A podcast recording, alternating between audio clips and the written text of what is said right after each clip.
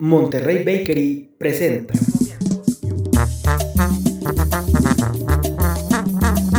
Norteamérica para los mexicanos.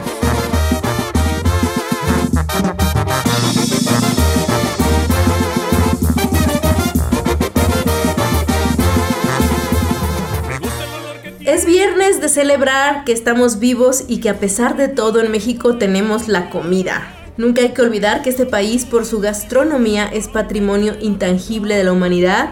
Tenemos cada rincón para experimentar con eso. La comida nos alimenta, nos levanta del piso y nos ha llevado a la gloria.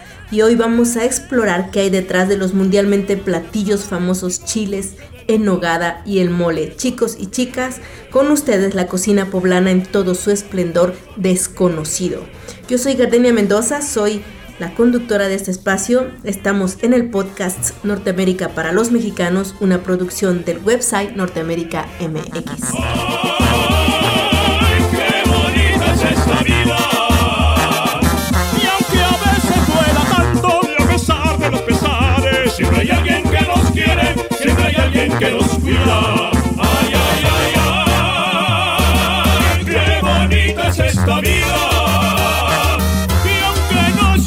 Para siempre, si la vivo con mi gente, es bonita hasta la muerte con aguardiente y tequila. Rodrigo Aguilar, nuestro productor aquí presente. Estoy muy contenta. Yo ¿Cómo también estoy contento porque siempre que hablamos de comida es, es un manjar para mis oídos. Y yo estoy contenta porque aunque a distancia, hoy es, es un día muy especial para mi pueblo. Saludos a todos en mi pueblo, Pilcaya, Guerrero, y hoy es día de San Miguelito. ¡Uh! ¡Qué bien! Hay fiesta entonces. Sí. Y eh, donde hay fiesta, hay comida. Exacto, hay cohetis, hay moles, hay bueno. Pero aquí vamos a saltar hasta Puebla, la cuna del mole, que por mucho se cocina en Guerrero, efectivamente. Y pues te voy a poner a una prueba, te voy a agarrar desprevenido. A ver, venga. Mencióname cuatro de algunos de los platillos poblanos que conozcas que no sean el mole y el chile en nogada. Ay, me pones en una dificultad, pero bueno. ah, las semitas poblanas es un platillo muy típico de allá. Eh, las chalupas creo que también son un, un platillo. Llevo dos. Ah, mm, las enfrijoladas eran un platillo también de allá típico de Puebla. Fíjate que las tres, las dos últimas, las- la, Las semitas, Semitas y, y la- y las chalupas. No, las chalupas, Ajá. las semitas sí son poblanas reconocidas ya, Sí. pero con, las con los, en- las enchiladas o las chalupas Sí. hay un debate. ¿En serio? Sí, ahorita vamos a hablar de eso. No se sabe exactamente de dónde es y todo el mundo se lo quiere para su autoría. Dios, y me falta uno, pero es que es, es complicado si no sale el mole y no sale el chile nogada.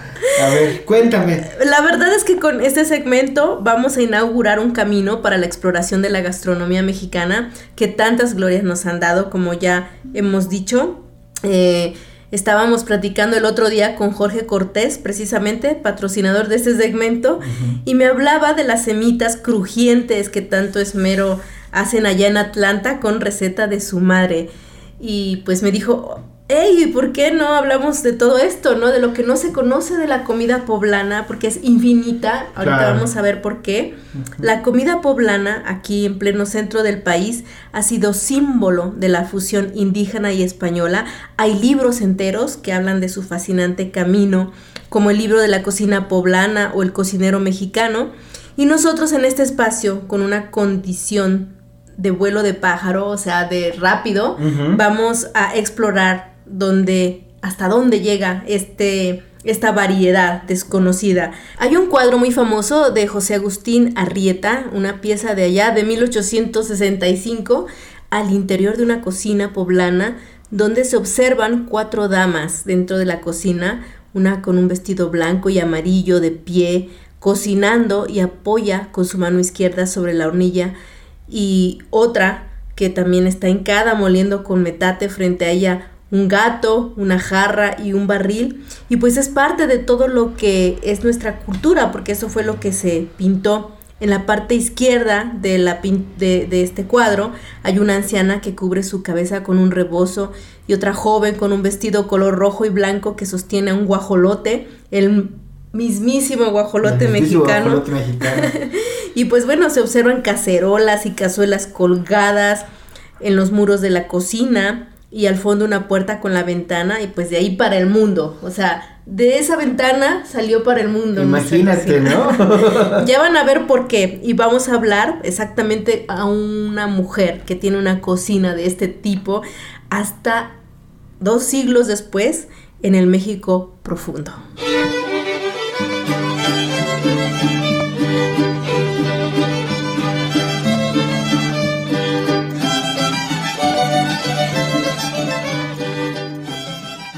En la línea telefónica tengo a Petra Jiménez.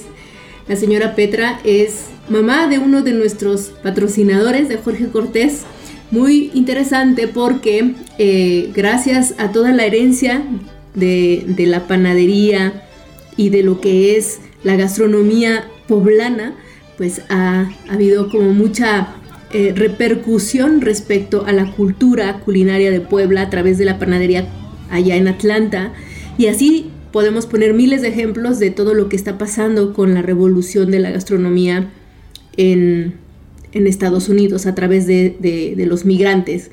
Pero eh, lo que se conoce tradicionalmente, como dijimos al principio del programa, como la comida poblana, pues es apenas el- la punta del iceberg de toda la cantidad de comida que hay debajo de esta punta. Y para eso, pues la señora Petra nos va a explicar muchísimo más porque ella vive en el México profundo, en San José Tuzuapan, que está más o menos a una hora de la capital mexicana. Y desde allá, para el mundo, señora Petra, bienvenida. Muchas gracias.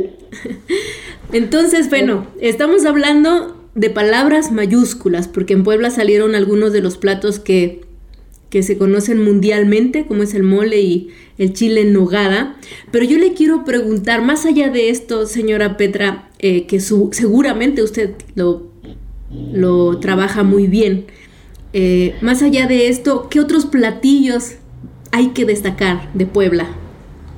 Por ejemplo, este, que le conocen es el gusano, le conocemos por el tecole, que es chinicuil, El y ese se hace en salsa de chile rojo.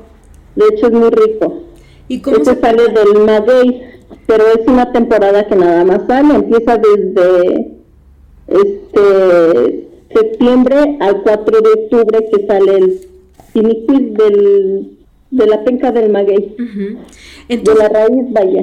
¿Y, c- y cómo es esta penca, señora eh, Petra? ¿Cómo- o sea, ¿cómo es el proceso? Ustedes se despiertan un día y es, es época de chinicuil. ¿Más o menos en qué mes? Pues empieza desde este mes de septiembre y le digo que pues de hecho hasta el 4 de octubre. O sea, nada más un mes al año se puede tener este platillo.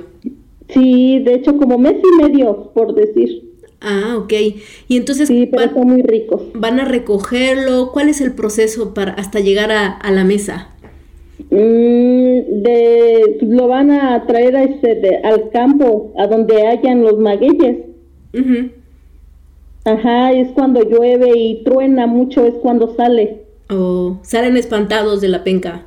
Sí, de hecho. Ah, ¿de verdad? Sí, sí sabe muy rico. Y sí sabe muy riquísimo. ok, entonces ¿quién los va a recoger? O sea, ¿los venden en el mercado o, es, o van las familias o cómo pasa esto? Hay personas aquí que se dedican a ir a traerlos y pues ya no los ofrecen. Ok, De hecho, a Jorge le he mandado sus tecoles. Ah, ah, ¿y han pasado la aduana? Sí, qué bien, escondidos. qué buena suerte. y entonces, Sí. entonces eh, ustedes los compran a la gente que pasa ofreciéndolos por la calle, pregonando, supongo. Y, y luego, ¿qué, ¿qué hacen ustedes con estos gusanos?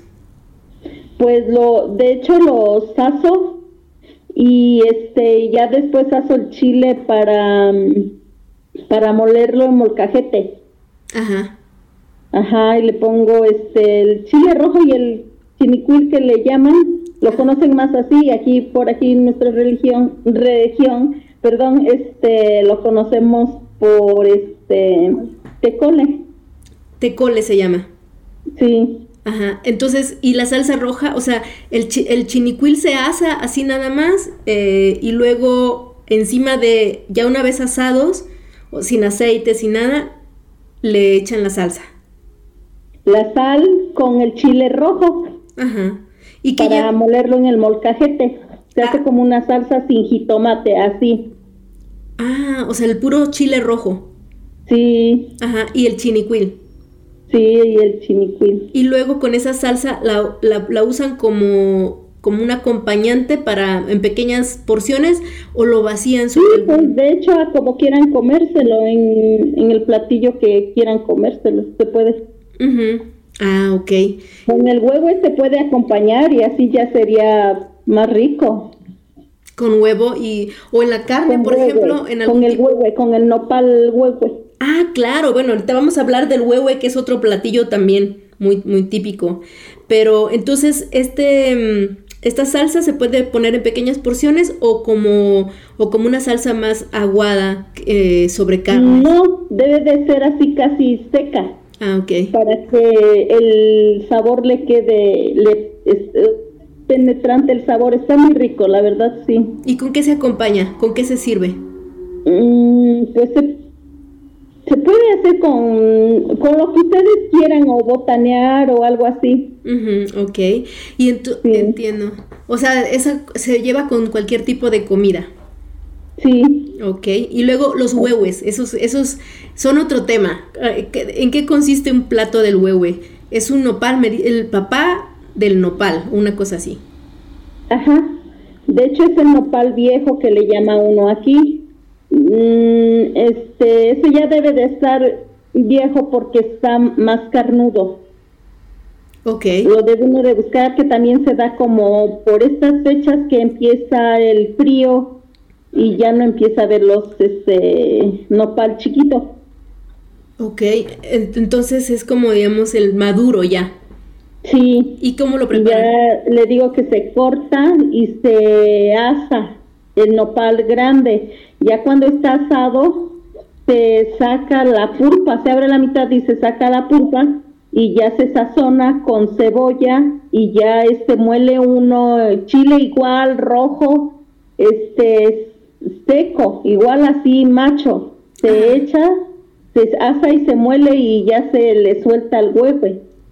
Ah, ok. ¿Y ya el huehue hierve con esa salsa? Sí, y se le pone cilantro, se le pica este cebollita y rabanito. Eso es el, todo ese es el sabor. Ah, ok. Y también decía que, una pregunta, ¿cómo es, cuál es el secreto para que el nopal no quede baboso? Pues hacerlo así, este, a como le digo, para que toda esa baba se, se quede ahí en, en el nopal, en la penca por decir, para que no esté baboso. Ah, ok. Ese es el, Sí. el truco. Sí, Ok. Y, y antes de pasar de lleno a- al tema que por supuesto domina, eh, que es la panadería, eh, quería, quería preguntarle, el pipián, o sea, el mole rojo pues es mundialmente conocido, pero se sabe poco del mole verde y que tiene como base pues la semilla de calabaza que conocemos aquí en México como pipián. Eh. ¿Cuál es el secreto de un buen pipián? Pues eh, bueno, yo de hecho lo hago con pepita y ajonjolí Ajá. y ya este para molerlo pues le pongo que el sabor que es la canela y es el clavo. Ajá. O sea- yo lo he hecho de costilla de puerco. Ajá. De hecho, primero pongo a hervir la costilla de puerco y ya este que esté precocida, la le escurro el caldito de la costilla y ya la pongo a freír la costilla, m- frío el chile chipotle, el jitomate para y ya este frío igual el, la pepita, el ajonjolí y ya muelo por separado el ajonjolí con la pepita y el chile con el jitomate. Ya el chile y el jitomate le pongo el- lo que es clavo y canela. Y ya eso se lo suelto a la carne así que esté friendo porque ese es el sabor que le da. Sí. Ah, ok. Y entonces lo deja ya hervir y, y- y listo. ¿Con qué lo acompaña? Se puede decir con arroz, con un arroz o unos frijolitos a un lado. Ujú, ya, bueno, eso es un acompañante típico de los moles. Ah, pues qué rico. Estamos, estamos revelando muchas cosas de la comida poblana, que también en, en otros estados se, se hace, pero a su manera. Cada, cada versión es una nueva innovación en la cocina mexicana. Y, y bueno, ahora sí, vamos, vamos de lleno con el tema de la panadería. ¿Qué, panes manejan en Puebla, eh, señora Petra, que no ha visto en otro lugar? La sema poblana. Que el secreto es que Mm, sea qué crujiente, me dicen por ahí. ¿Perdón? Que el secreto de la sema poblana es que sea, es que sea crujiente. Sí, de hecho. Debe de ser crujiente. Y ya también este por nuestra re- región aquí este, está el pan de feria. Ajá. Ujú. Ese Es pan, pan ok. que es de feria. Ese, ¿Cómo es? Pues se puede, es con ajonjolí nada más, es un pan este largo por decir, y se le pone ajonjolí encima, pero tiene su sabor, que es el, la nuez, Ujú. Sí, O sea, ustedes le ponen condimento o, o especias a, a todo, a las diferentes variedades de pan. sí, de hecho. ¿Qué tipo de Hay especias? otro de gelatina también, un pan de gelatina. ¿Cómo es ese? Ese se hace como una plancha. Ajá. y ya este preparamos la gelatina y ya que esté cocida la plancha y fría se le pone la gelatina para que cuaje este el pan se le pone una plancha abajo y otra plancha arriba y en medio la gelatina ya que cuaje y enfríe ya se parte en triángulo ajá Ah, ok. Entonces, me, le estaba me iba a decir qué tipo de especias utilizan en, en el pan, qué variedades usan. la concha el cuernito mm, la telera que está aquí y el.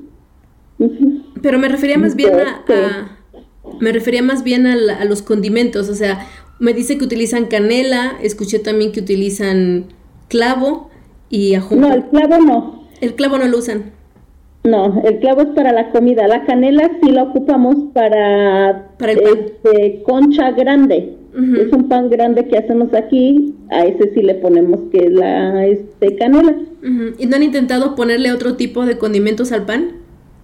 Anís, Anís, ok. sí. Y el Nuez también, por. Ujú. Ah, ok. Naranja rallada. Ya, sí, bueno, esos son de alguna manera más, más típicos, pero siempre varían también el sabor dependiendo de las cantidades y el tipo de naranja que se use, etcétera, ¿no? Sí, así es. Muy bien, pues señora Petra, entonces eh, tenemos como una gran variedad desde las cocinas de lugares como San José, Tuzuapan para el mundo y pues ya con estos tres platillos ya quiero ir a conocer ese lugar solamente y solamente por la comida, por supuesto usted, pero Ay, muchas gracias. Cuando usted guste, aquí tiene su pobre casa, son bien recibidos y, y el día que ustedes decidan venir, aquí estamos. Muchas gracias, señora Petra. Y pues siga con esa cocina eh, de fogón abierto y ojalá y pronto podamos andar, andar por allá de visita. Sí, el día que gusten, los esperamos con mucho gusto. Gracias eh, por su tiempo y le mando un abrazo. Sí, igualmente, gracias. Hasta pronto.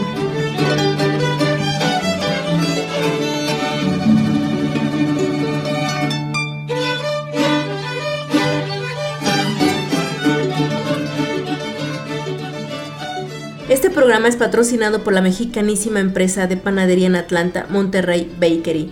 Para cualquier evento en Puerta en Georgia, comuníquense al 404-454-3079, 404-454-3079, Monterrey Bakery.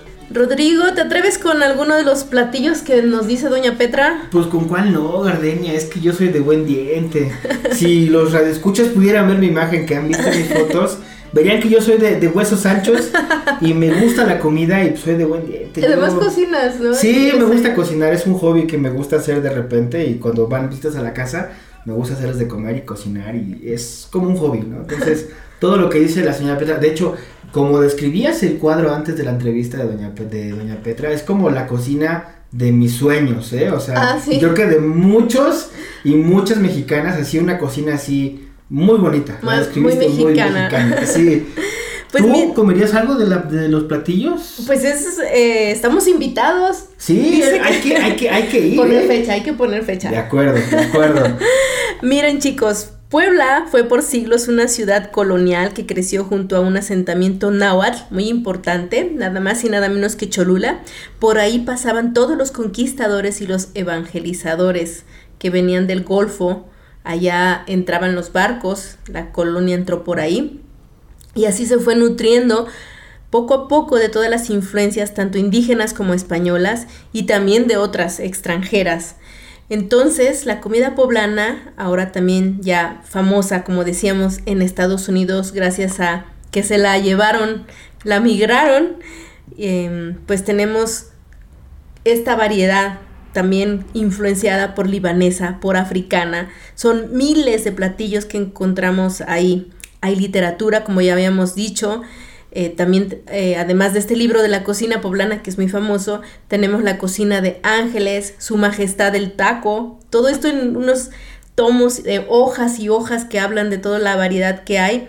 Y pues por supuesto tenemos también las casas y restaurantes, la innovación sigue. Aquí vamos a traer un chef poblanísimo y oaxaqueñísimo, que es otro tema también, porque son vecinos y como vecinos se pelean.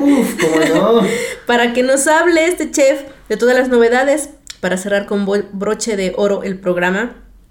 Pero antes de ir con ellos, para coronar este programa, vamos a escuchar a Rosario Fernández, que es una académica, chef e impulsora de la cocina tradicional poblana.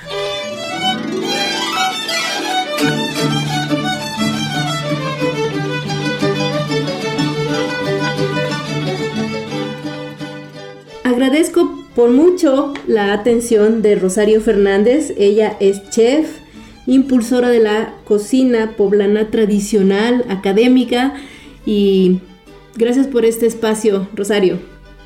Al contrario, Gardenia, muchísimas gracias. Es un placer poder compartir con, contigo con tu auditorio. Eh, Rosario, ¿cuál es la aportación de la comida poblana a México y al mundo? O sea, ¿cómo destacarlo? Bien, bueno, pues mira, eh, sabemos perfectamente que fuera del país, cuando decimos mole, y chiles en nogada, hablamos de manera general México, país. Y tomamos en cuenta pues que estos dos platillos son originarios de la ciudad de Puebla, el mole del estado, va a haber recetas de mole poblano como familias en todo el estado, entonces siempre va a haber como una variante, no tenemos como, como definida una exactamente, y creo que eso es lo que enriquece mucho la gastronomía poblana, porque esto hace que tengamos diferentes maneras de comer, por el mole que te mencionaba. Va a haber lugares en donde el mole pueda ser salado o más dulce o más picante y lo mismo sucede con, con el chile en nogada. Estos dos platillos son emblema nacional. Al chile en nogada se le conoce como el plato barroco por excelencia y de esa manera es que Puebla le da mucha fuerza a la cocina, a las cocinas de México, porque bueno, no es solo una, no son muchas y bueno, pues como te mencionaba, fuera del mundo, de perdón, de, México, en el mundo, pues identifican estos dos platos. Ahora, eh, Rosario, más allá de esto que se conoce, o sea, obviamente cuando hay platillos de este nivel, detrás hay muchas cosas que, que por falta de fama, de publicidad, no se conocen. ¿Qué es lo que desconocemos tú como analista académica? Eh, observas que que debería de conocerse y no se conoce de la cocina poblana? Bien, eh, esta es una pregunta bien interesante, Gardenia, porque siempre pensamos que son los únicos platos que existen en Puebla Me gustaría mencionarte que hay un libro muy muy bueno sobre los, los moles de México, de Paco Ignacio Talgo, y él hace ahí una referencia de que Puebla tiene nueve moles y solo se conoce uno. por ejemplo, tenemos eh, muchos productos de temporada en la Sierra Norte de Puebla, somos el estado más rico en variedades de quelites. Y esto es a partir de un estudio que, se, hizo la FAO, en donde se encuentra que en la Sierra Negra y en la Sierra Norte hay una diversidad impresionante y que en muchas ocasiones ese tipo de alimentos no, no los divulgamos o no los damos a conocer porque considero después de mi experiencia que en muchas ocasiones la vergüenza étnica de nuestros ingredientes y de nuestros orígenes genera que, que, pensemos que es solo comida de casa y que no es digna de estar en la carta de un restaurante. Por ponerte un ejemplo, los guasonques. Es algo que también hemos como dejado marcado como comida de cuaresma, cuando pues tenemos más tiempo del año este gran quelite que nos nutre, que nos da la aportación que necesitamos y que eso no quiere decir que siempre debamos de comer carne, hablando del tema de los quelites pero pues también tenemos una siembra muy interesante de amaranto en la parte de Tehuacán, en el municipio de San Gabriel Chilac, en donde hay una empresa que se dedica a producir productos a partir de este gran cereal milenario, inclusive antecede al maíz. Tehuacán es cuna del maíz como tal y de la agricultura y también desconocemos qué se puede hacer con él. Con el amaranto simplemente pensamos que es un ingrediente más de una, de una granola. Sin embargo, con el amaranto se pueden hacer muchísimas cosas, agua, atoles, pasteles, galletas. Y hoy se está buscando impulsar mucho este tipo de ingredientes pues para que no se pierda.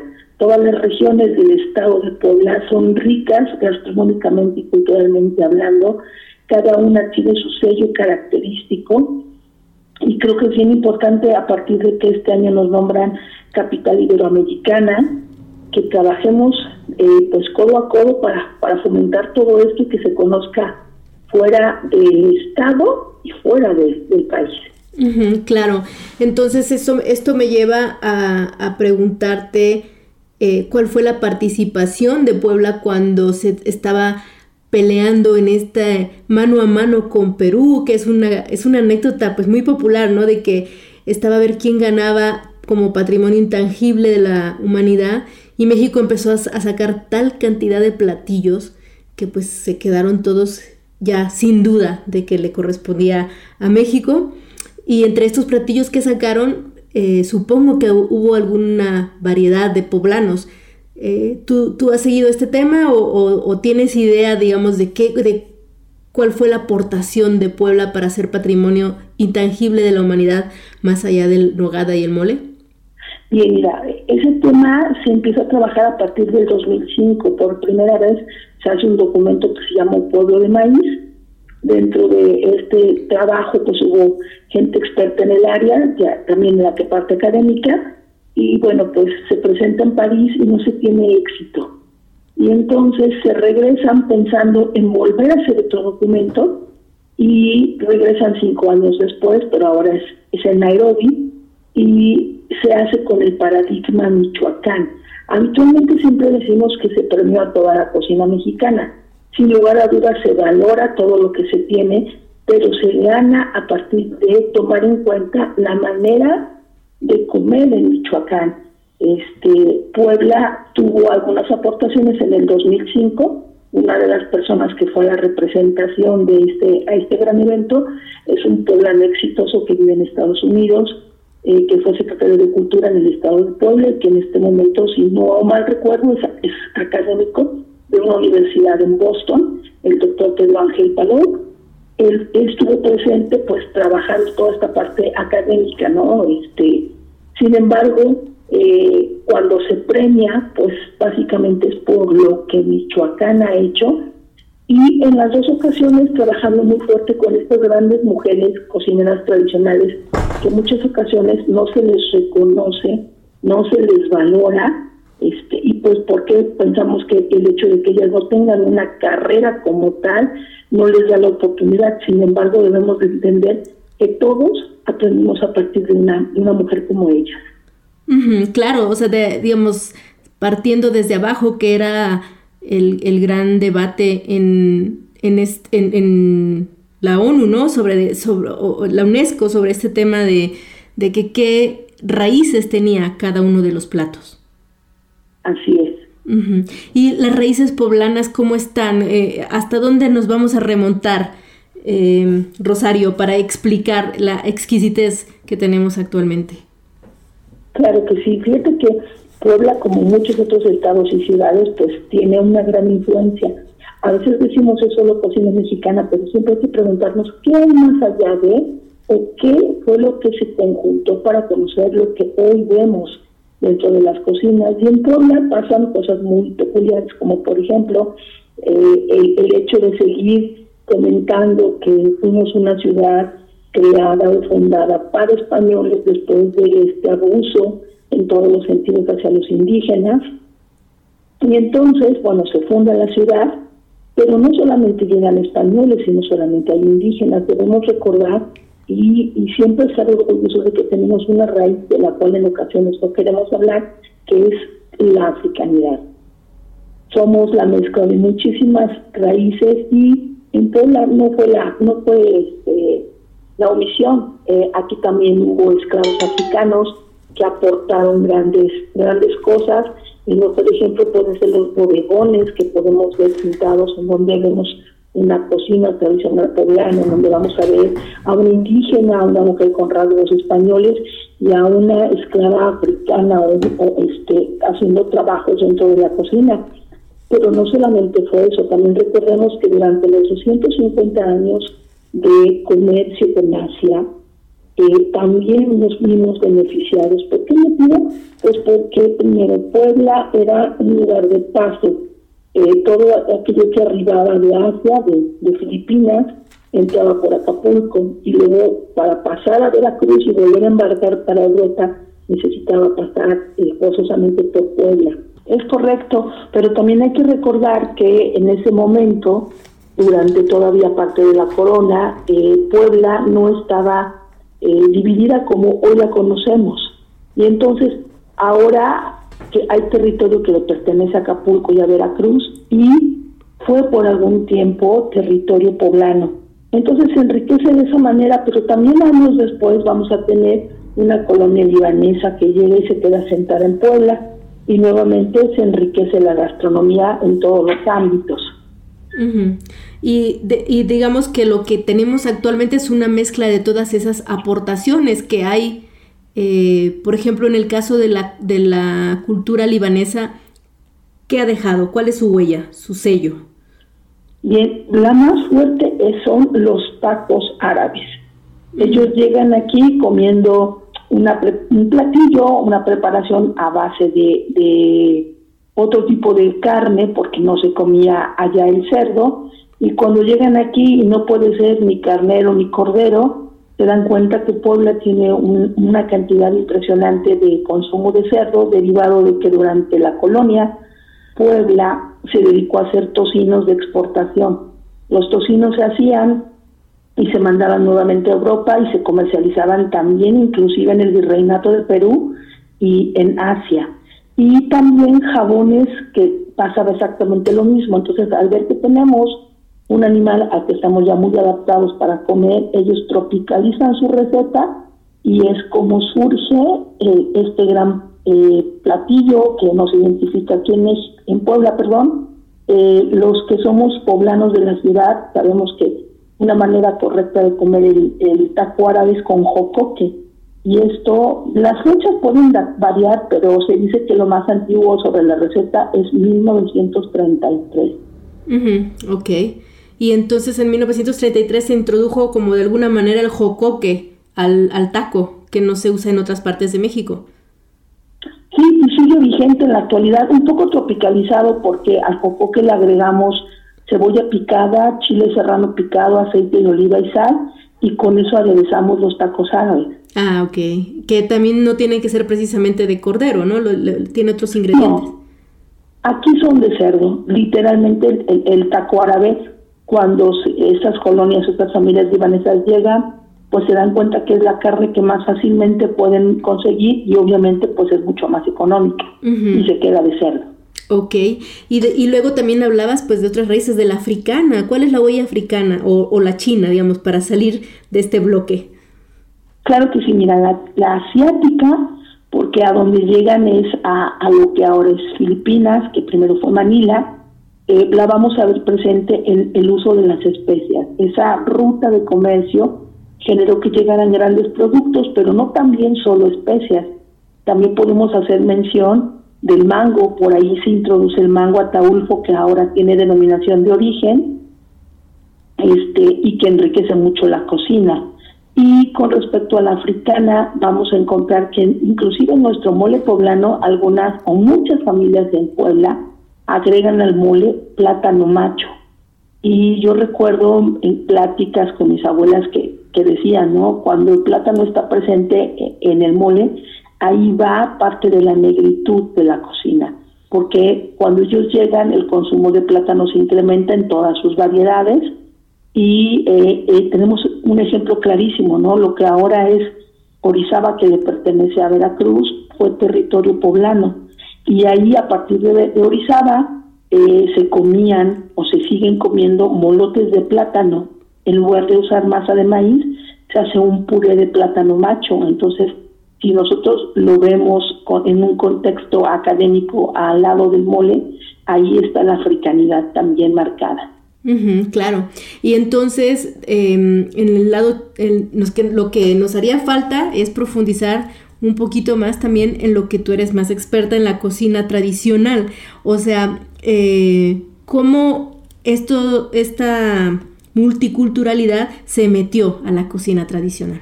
Sí, necesitamos profundizar eh, y, entender que no solamente somos chile en nogada y mole poblano. Eh, yo le llamo los otros tesoros de Puebla. Hablo de un guachmole, este, puedo también estar hablando de unas verdolagas en salsa verde o en salsa roja, es, que son platillos igual de dignos, como te mencionaba en un, en un inicio, de estar presentes, pero creo que esto conlleva el comprender y entender que debemos estar inmensamente orgullosos de nuestras raíces y mucho más de la indígena.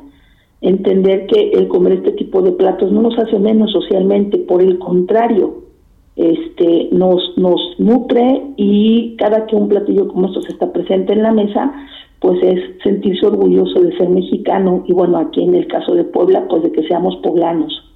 Exacto. Entonces, Em, se, metió la cocina a través de la fusión natural, o sea, alguien fue a, visitar a una casa y de pronto vieron que el mole tiene plátano y empezaron a usarlo. ¿Cómo se da esta integración?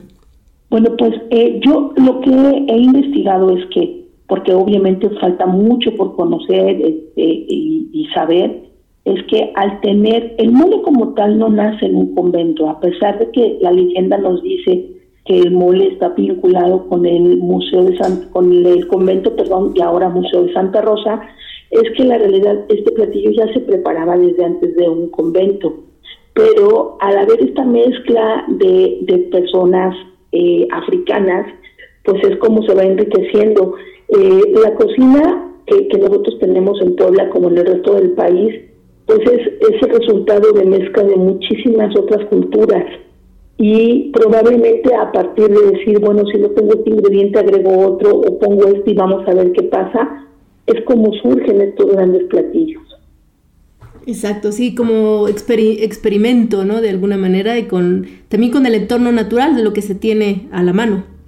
Es correcto. La, segunda parte que mencionas, eh, me quedo con esa por qué motivo nuestra cocina en Puebla y en el resto del país eh, nace de, la temporalidad, de la gran creatividad e ingenio de nuestras cocineras, amas de casa, pero también de la necesidad. Y si de pronto no tenías para comprar carne, bueno, pues entonces haces guasón escapeado.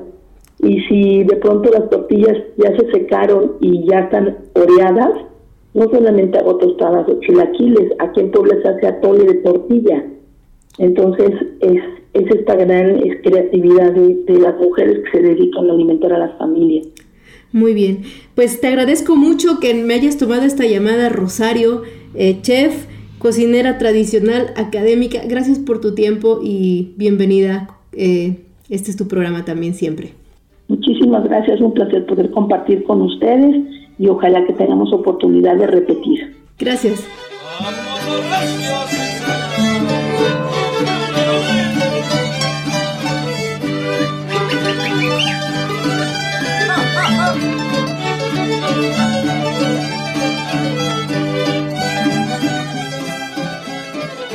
En el copatrocinio de este programa tenemos a Cima Tax, un despacho contable en la ciudad de Raleigh, Carolina del Norte. Contacten a Gina Parra, porque también hace impuestos federales.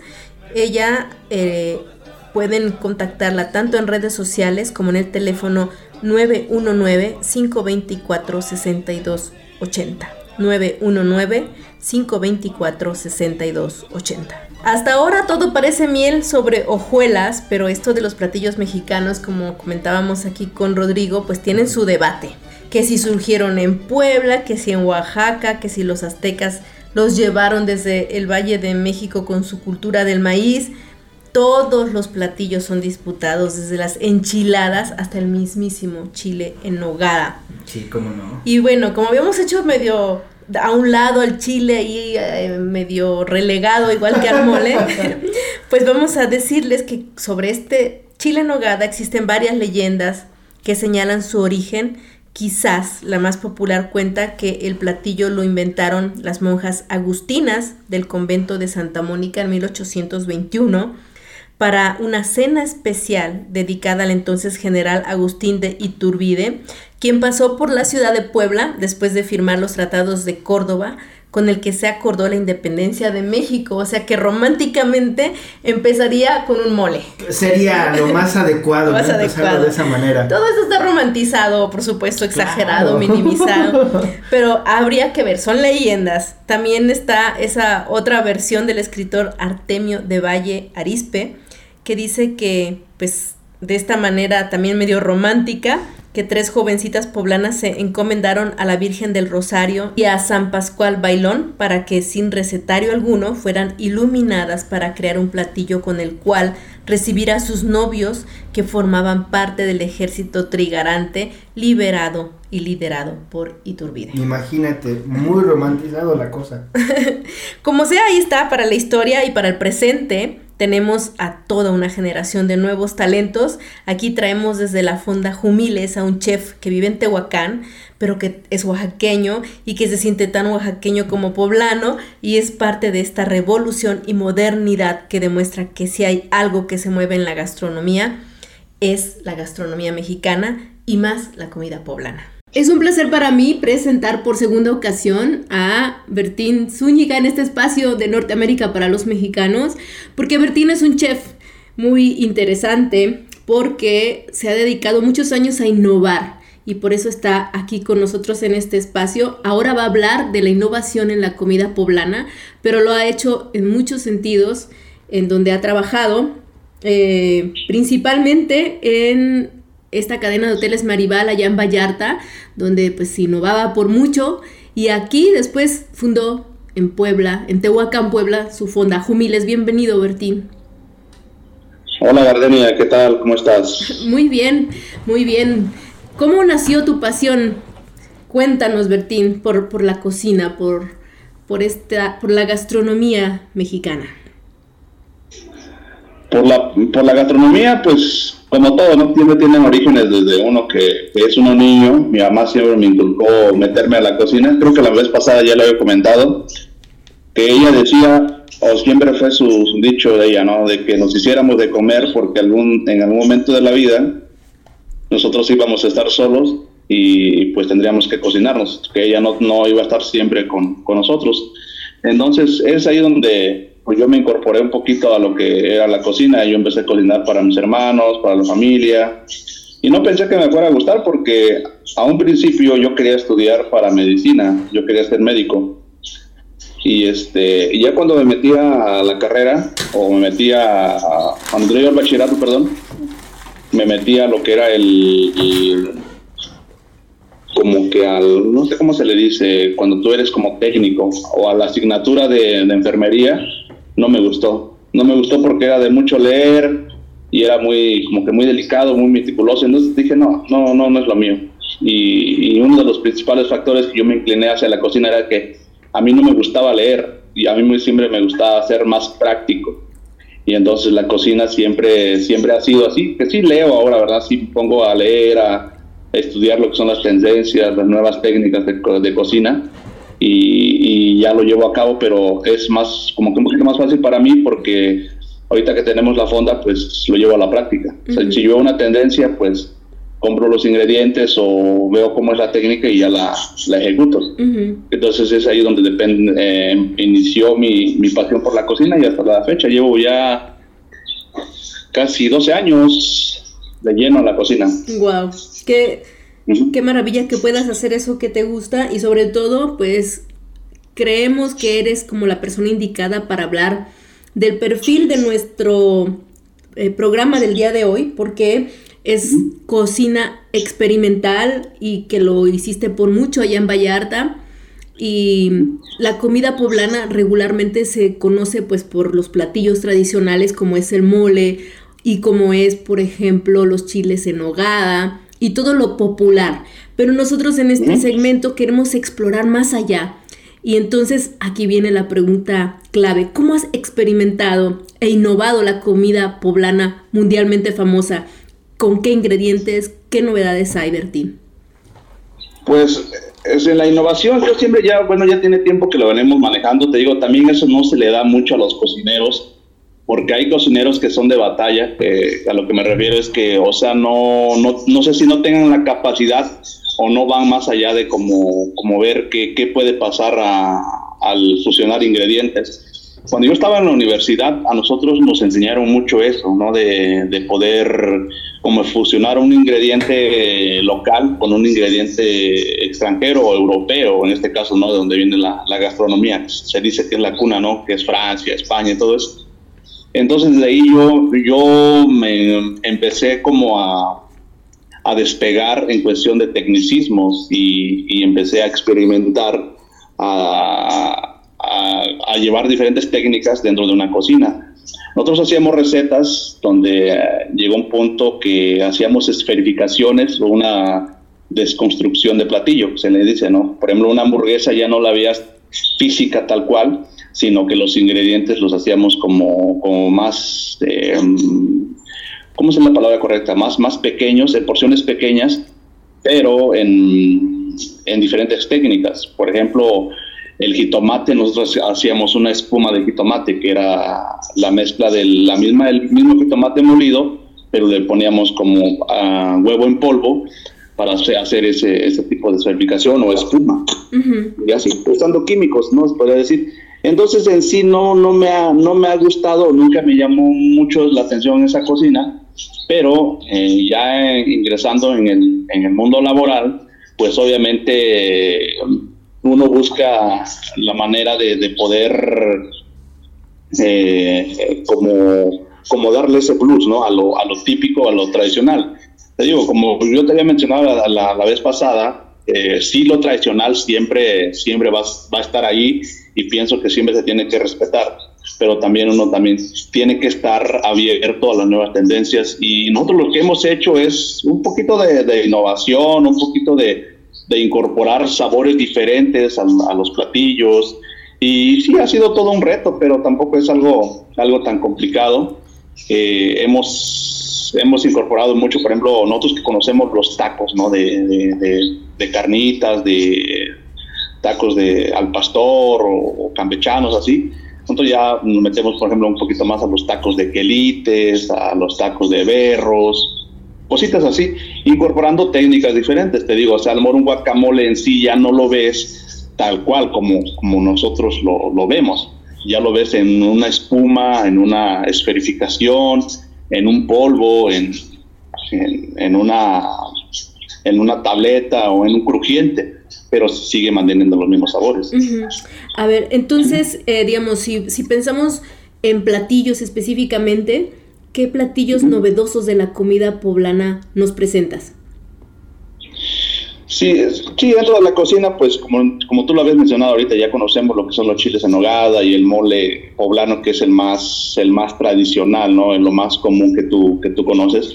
Pero, por ejemplo, si, si nosotros lo manejamos dentro de aquí de la cocina de la fonda o, donde yo he estado, pues hemos presentado diferentes, diferentes platillos, eh, como por ejemplo los, los molotes eh, rellenos de, de huiclacoche, de flor de calabaza, de quelites, de hongos, eh, las chalupas, que en sí son unas tortillas eh, que van marinadas en manteca o fritas, pero nosotros ya las hacemos más como, como un tipo clayuda, crujiente y con un asiento de, de, manteca de, de, cerdo o manteca de los mismos quelites, porque también si, no, si, tú sabías, los, los quelites contienen grasas y nosotros lo que hacemos es infusionar, se llama así, o o este confitar esos quelites y ponerle a, las tostaditas o a los a las chalupas.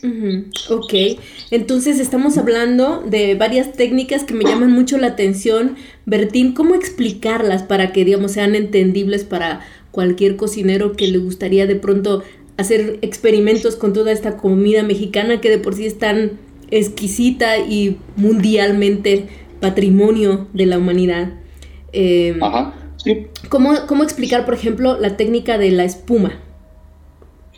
La técnica de espuma en sí es el ingrediente, un ingrediente, vamos a suponer el cilantro, ¿no?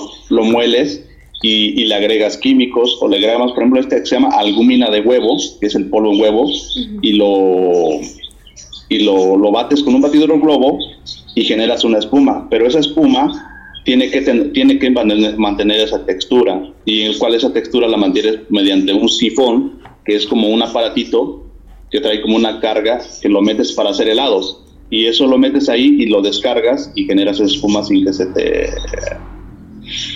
sin que se ¿cómo se llama? sin que se baje pues sin que se destruya que se quede entonces son técnicas ¿Mande? que se quede con esa textura de espuma Ajá. Te digo, son texturas, eh, te digo, a nivel así cocinero, que alguien lo quiera hacer, pues sí es algo complicado porque tendría que saber la técnica y las cantidades que se tiene que poner. Pero te digo, es, es lo que se ha innovado y es lo que han hecho los chefs o lo, lo, que hemos estado haciendo nosotros también para llegar a, a, clientes o llegar a comensales que buscan como que también siempre algo diferente porque te digo, obviamente lo típico siempre es bueno, pero por ejemplo yo que soy cocinero, cuando yo voy a un restaurante o a un lugar a comer, pues siempre busco que algo diferente, ¿me entiendes? Algo, entonces es lo que es lo que nosotros hacemos o tratamos de innovar o de implementar dentro de la cocina. Y son técnicas que pues sí son un poquito complicadas explicar eh, pues, eh, así por vía de teléfono, sería cuestión de cómo enseñarlo, de man, ¿cómo te explico?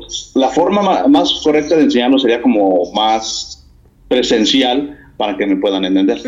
entiendo. Pues ahí vamos a esperar con ansias tu, tu video empujándote. Claro, sí, deja, deja, este, nos ponemos de acuerdo y si no, a ver cuando vienes a la cocina y hacemos algo y explicamos más a detalle, por ejemplo, lo que son las nuevas tendencias de la cocina y de la cocina poblana, claramente, claro, o sea, te digo, hay muchas cosas o hay mucha gastronomía que nosotros no conocemos, siempre nos vamos con lo que es el, el, chile en hogada o el mole, pero en sí hay muchísima gastronomía, desde una garracha, desde un taco, eh, desde, un, desde un sope, un tamal, los dulces que son muy típicos de Puebla, también el pan, que hay una infinidad de variedades de pan. Ahorita nosotros, por ejemplo, así rápidamente en, la fonda, vamos, va a ser un, ¿cómo te explico? Te lo voy a decir a ti, no lo había comentado, pero vamos a hacer un, no sé si llamarle innovación, pero sí vamos a agarrar lo que es el pan de burro, que es el, típico de aquí de Tehuacán, y lo vamos a implementar dentro de una hamburguesa. Entonces estamos en estoy trabajando en ello y probablemente próximamente lo vamos a lanzar y a ver y a ver cómo, cómo nos va. Ah, qué maravilla. pues, una locura, van a decir, pues cómo hacerle eso al pan de burro, ¿ah? Pero como te digo, siempre la gastronomía es muy inmensa y es válido trabajar con sabores. Obviamente te digo, siempre tienes que estar este, muy seguro de lo que estás haciendo porque hay ingredientes que no se prestan y entonces lo salado y los dulces siempre van muy acorde. Por eso estoy seguro que sí, sí, sí va a dar buenos resultados. El pan de burro en, en una hamburguesa. Qué maravilla. Oye, Bertín, ¿y qué es eso de esferificación? ¿Esferificación? Sí, decías que utilizaban esta técnica de esferificación a veces con el guacamole. Eh, el técnica de esferificación es un químico, no recuerdo cómo se llama el químico, que hace, es como una gelatina, que lo que hace es que a la hora de incorporar ese, el ingrediente dentro de ese líquido, hace que se logren las esferas, se, se, se compacten. Ajá, no recuerdo cómo se llama el, el químico, pero sí es lo que, es lo que hace, Entonces, esferificación. Queda como una bolita de aguacate. Ajá, como una bolita de... ¿Has ido a Starbucks, esa Ajá. comida basura donde te dan unas, unas bebidas que parecen, que tienen bolitas? Sí, ¿Sí, ¿No lo has visto? ¿Lo has probado? No, no, no has probado. sí lo he visto, pero no lo he probado. Ah, eso son esferificaciones. Haz de cuenta que te dicen eh, una bebida de, de hierbabuena, ¿no? ¿Qué le servimos? ¿Un té de hierbabuena o un té helado o un té, o un té caliente? Dices, no, pues quiero un té helado de hierbabuena. Entonces, en sí ya no te llevan el, el té, es, es el agua con esferitas de hierbabuena. Y es lo que le da el sabor, como, como los estos sobrecitos de té que venden en, Un concentrado, las- digamos. ¿Mande? Un concentrado. Ajá, es un concentrado que viene dentro de una, de una esferificación, que a eso al meterlo al, al agua o al meterlo al estar en, en contacto con un líquido, se disuelve. Ah, ok. Ajá. O sea, son técnicas que van dando pues variedad en cuanto a presentación y en cuanto a sabor incluso, ¿no? Porque si un guacamole Sí. eh, lo, lo concentras en esas esferitas y después me lo imagino puesto en una ensalada, debe ser una cosa deliciosa. Sí, sí, o sea, te digo, sí son sabores que mantienen el mismo sabor. O sea, el, sabor sigue siendo lo mismo, pero pues te digo, es como si tú, tú fueras a, una, a un restaurante y dices, no, pues quiero una orden de guacamole, ¿no? Y tú esperas tus guacamoles con tus, con tus totopos y una cerveza o algo así, pero dentro de la innovación ya no ves ese plato de guacamole en sí, ya ves un platito de esferificaciones o de esferas de guacamole y dices, wow, pues esto, pues, qué onda, ¿no? Por eso muchas veces también a nosotros nos critican a los cocineros porque nos vamos a lo muy meticuloso, a, lo, a las porciones que, que son o degustaciones, ¿no? Que, que le llamamos. Y dicen, no, pues yo cómo voy a comerme un, un mini taquito ah, si eso no me va a llenar. Pero en sí son, son degustaciones y son innovaciones que, que se manejan dentro de una cocina. Claro, ok. Oye, y finalmente, Bertín, quiero preguntarte, ¿qué tipo de... Ya hablaste de esto en alguna ocasión sobre el mole, de las cosas que se están innovando al agregarle ciertos ingredientes como huitlacoche, por ejemplo. Pero en el caso del chil- chile en nogada, que es un platillo pues tan típicamente poblano y también pues tan, tan específico, ¿no? ¿Cómo lo has innovado o, o qué presentaciones has visto que, que le den una vuelta al tradicional chile en nogada sin que se pierda la esencia? ¿Sabes, sabes cómo, cómo lo hicimos una vez? De hecho, una vez lo hicimos en, en Vallarta en una cuchara, en una degustación. En esa cuchara nosotros le pusimos este, to- en sí todo el chile, todos los ingredientes, pero lo, te digo, lo hicimos en, en, en pequeñas porciones, ¿no? Entonces, es, es, es algo complicado porque te digo, son, son platos que, que, que son difíciles de, de- no de destruir o de, de construir, porque en sí ya, ya son emblemáticos. El punto está de que a veces te encuentras que dices, es que ¿cómo tú me vas a dar un, un chile en nogada de esa manera? ¿No? O sea, eso no, no, no puede ser posible. O por ejemplo, no sé si has escuchado cuando hacen una torta de gelatina. Dice, eso, pues dice, pues solamente un loco, no sé quién habrá hecho eso. Pero en sí es algo como y- y algo novedoso, ¿no? Para, para el paladar o para la persona que compra. Entonces, en el chile en nogada, para serte sincero, yo no he hecho en sí un, un cambio. Lo hemos hecho a, a- a través de una degustación, que es eh, degustación de tenedor pero en sí, en sí, en su, en su totalidad como, como de construir, pues no. Nomás lo que hemos hecho es, o hemos estado en dilema, es si el chile es capeado o no es capeado. Es lo único que nosotros hemos como que Ujú. eh, Revolucionado. revolucionado nada más. Entonces, para mí un chile en nogada, pues es sin capear, ¿no? Ok. Porque, ¿Por qué sin capear? Porque creo que mantienes las texturas del chile, mantienes los sabores y no metes la técnica que es la fritura, ¿no? En este caso lo del huevo. Entonces, un chile en nogada se disfruta más con el puro, sin capear, perdón. Pero podría a lo mejor, por ejemplo, en lugar de, de nuez bueno, no sé si eso es- un atrevimiento de ponerle otro tipo de, de semilla o algo así, cacahuate, por ejemplo, que es muy mexicano. Ah, claro que sí. Ah, bueno, eso sí, en cuestión de sustituto, entonces ya hablamos de sustitutos de ingredientes, ¿no? Si se puede poner un ingrediente o sustituir una cosa por otra cosa. En este caso, por ejemplo, ya ves que la, el chile en nogada lleva lo que es la manzana panochera, me parece, o el durazno. Ah, no, es la manzana panochera, que es la, esa, esa manzana criolla de los pueblos. Pues obviamente a veces si no la encuentras, pues es válido ponerle la manzana de, de la, la, la, la comercial. ¿no? O lo mismo la nuez de Castilla, que es un poquito cara, pues se le puede poner la nuez normal o se le puede poner el cacahuate picado y todo eso, pero en sí al final, te digo, deja de ser un chile en nogada y yo siempre he peleado con eso, de que si un, un- una receta, tú no le pones los ingredientes que son, entonces, pues para mí no es lo que, lo que es, no lo que se dice. Claro, te entiendo, sí. Bueno, pues ahí están el juego entre la innovación y la tradición, siempre una tentación en la cocina. Bertín, gracias por, por tu aportación a este, a este podcast que se está enfocando en todo, eh, no solamente en lo que ya es la cocina mexicana, sino en lo que, en lo que puede ser, en lo que está cambiando y por mucho la Sí. cocina poblana siempre aporta esto. Gracias, Bertín, por tu tiempo. No, gracias a ti, pues te digo siempre, la cocina es, es inmensa, hablar de cocina es inmenso. que yo quisiera a veces hablarte más técnico, pero tampoco quiero como que escucharme muy... Sí, que no ¿Cómo se, se dice? entienda. Sí, que no se entienda. ¿no? ¿Mandé? Que, que, Ajá, que no se entienda, pues, eh, porque yo, yo lo he dicho y siempre también lo hemos platicado, digo que una receta cuando se va a compartir tiene que ser entendible, ¿no? ¿Por qué? Porque yo, yo soy de la idea de que si yo me dedico a esto es que si yo comparto una receta es porque tú lo vas a poder hacer o la otra persona que me va a escuchar o que me va a ver la va a poder hacer. Porque te digo, si yo me pongo a hablar así de tecnicismos y de, de técnicas y hablar de, de una infinidad de cosas, no me vas a entender y pienso que no, no, no va por ahí, pues. ¿no? Y entonces yo quiero que también Sea por esa parte me entiendas y me disculpo. Yo, y yo trato de que sea lo más entendible posible. Y lo fue. Porque lo de menos te digo, mande. Y así es, la verdad es que sí, o sea, nada más que sí de pronto hacía falta aclarar algunos términos como esto de la esferificación o, este tema de la técnica de espuma, porque pues es lo que explica la innovación y lo hiciste muy bien, gracias por este espacio eh, de tu agenda y aquí estamos, Bertín.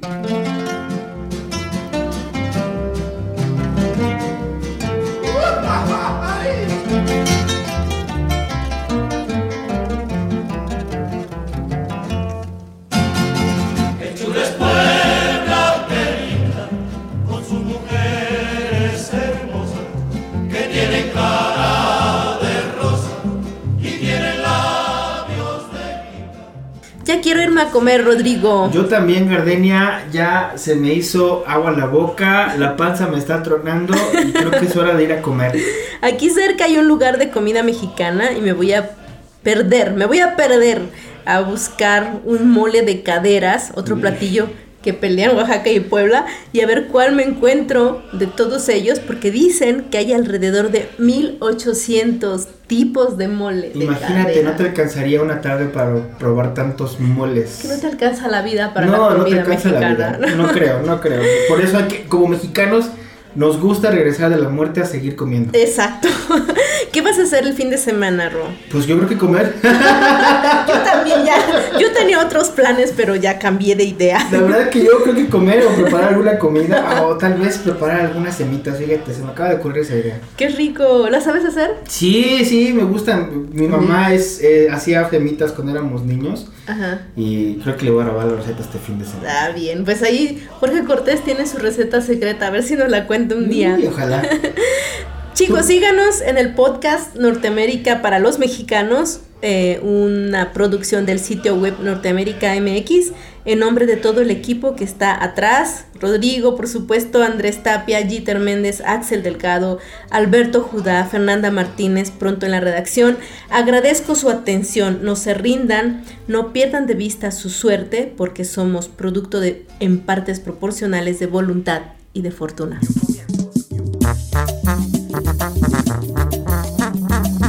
Norteamérica para los mexicanos.